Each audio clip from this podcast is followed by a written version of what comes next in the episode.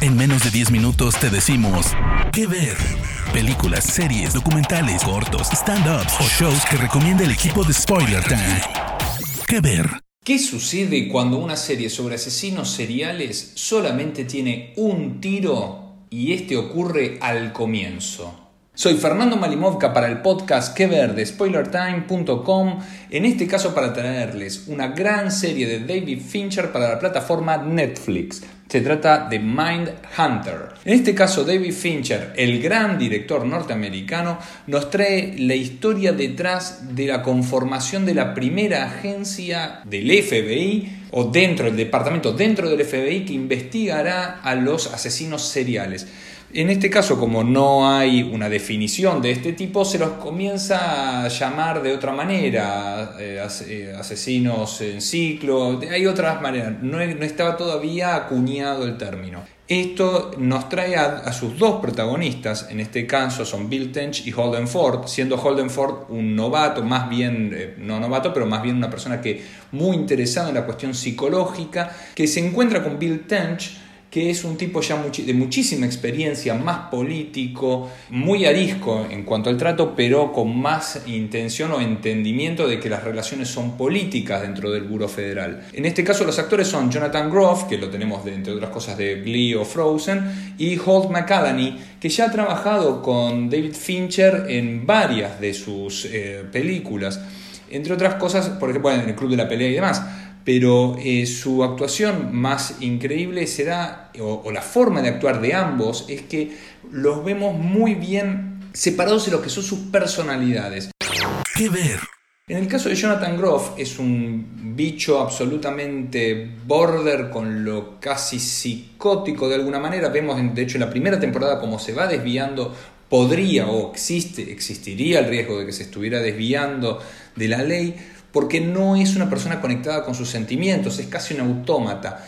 No, no, no me voy a aventurar en diferentes tipos de diagnósticos psicológicos, pero es, es, un, es una gente que se lo ve como muy fuera de, lo, de, las reacciones, no tiene reacciones humanas y no es por pésima actuación o, o mala, porque de hecho en sus otras apariciones lo hemos visto desempeñarse emotivamente, sino porque el personaje de Holden Ford así lo requiere. No tiene, no tiene demasiada reacción porque no, no, su cerebro no lo procesa de esa manera. Intenta racionalizar absolutamente todo y hasta el último momento. Y en el caso de Bill Tench, es una persona que viene de, una familia militar, de ordenamiento militar, y su falta de conexión tiene que ver más con la cuestión del cliché, del cliché eh, castrense es una persona que, eh, tanto con su mujer, a quien ama, o su hijo adoptado, él, con ellos se ve que tiene cierta rispidez porque no, no tiene permitido o autopermitido el hablar de sentimientos. Se le suma como jefe de este nuevo departamento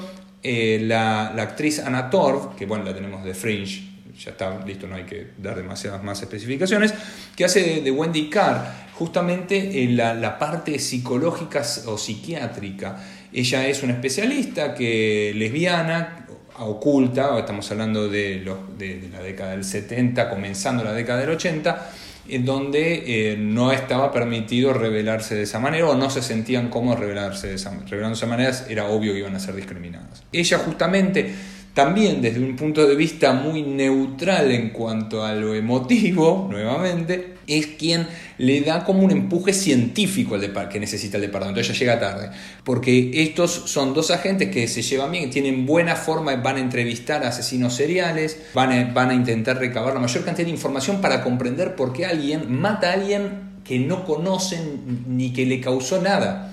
Porque de eso se trata, la desconexión absoluta que existe entre la víctima y el victimario. No es que una persona eh, le asesinó a, su familia y entonces el otro clama venganza o se sintió herido en alguna cuestión por acción del quien termina siendo la víctima. No, de ninguna manera. Estamos hablando de personas que eh, hacen rondas en universidades, secuestran a las mujeres o a los varones, se los llevan, normalmente hay eh, violaciones, tanto pre-mortem como post-mortem, hay que estar muy al tanto de lo que son las descripciones, son muy gráficas, son muy precisas, no es para quien tenga el estómago sensible. ¿Qué ver? Hay asesinos seriales de absolutamente toda la historia de la criminalidad norteamericana. Eh, hasta está obviamente Charles Mason, ¿no? Pero no es, no, es, no es para nada el personaje principal o a quien estaríamos esperando que lo fuera, sino que es Edmund Kemper, una persona de alto coeficiente intelectual, lo cual es muy repetido, gente que tiene muy buena forma de hablar o de relacionarse en cierta manera, que es, son personajes carismáticos, eh, de ahí la razón de poder atraer a sus víctimas, pero que eh, en algún momento eh, en verdad su parte erótica, su parte de placer, se basa en o el sufrimiento o el sometimiento o simplemente la aniquilación del otro para luego ser utilizado sexualmente, como por ejemplo violando los cráneos de las víctimas. Nuevamente, el relato de eh, Edmund Kemper, de cómo, de qué lado del, del cráneo hay que. es, terrible, es increíble. No, pero es increíble. O sea, es, son fincherismos, si queremos decirlo. Son esos momentos de extrema tensión que David nos tiene absolutamente acostumbrados. O sea, solamente recordar en Pecados Capitales o Seven, como, como queda mejor en realidad el título de la película, cuando se acerca John Doe y les empieza a relatar cómo, cómo él ve a sus, vio a sus víctimas, cómo las analizó antes de asesinarlas o de llevarlas a, que murieran, ¿no? porque técnicamente casi él no mataba en realidad. Acá se da lo mismo. Acá se da una entrada, un ingreso absoluto a la mentalidad del asesino. No hace falta para la violencia extrema que representa esta serie que haya disparos. ¿Qué ver? Es tan simple como eso. Eh, se trata de dos, dos o tres personas que empiezan a hacer, quizá cuatro en algún momento, a, realizar entrevistas y a solucionar ciertos casos. De hecho, uno de los que tratan en un momento es en Atlanta la desaparición de varios chicos de afroamericanos, que nuevamente como los casos quedaron semiabiertos, HBO de hecho actualmente sacó eh, un documental sobre ellos. Entonces, eh, trata sobre todas las cuestiones reales que ocurrieron, tanto como hizo Fincher en Zodiac. Y acá también se ve y están muy bien tratados. Están, nos metemos en toda la cuestión burocrática, alejada de lo que es la investigación in situ, pero al mismo tiempo también con cómo llegar a, intentar darle un cierre a, estas, a, las familias más que nada, que no han sabido explicarse cómo es que sus hijos o parientes o lo que fuera desaparecen. Está también un, un asesino serial que fue muy posteriormente detenido, que es el asesino que ata, tortura y mata y eh, cómo, intentan, parece ser como el principal némesis de tanto de, de, Tench como de Holden, pero que si con solo buscarlo dos segundos en Google o en Wikipedia sabemos que no van a llegar a encontrarlo.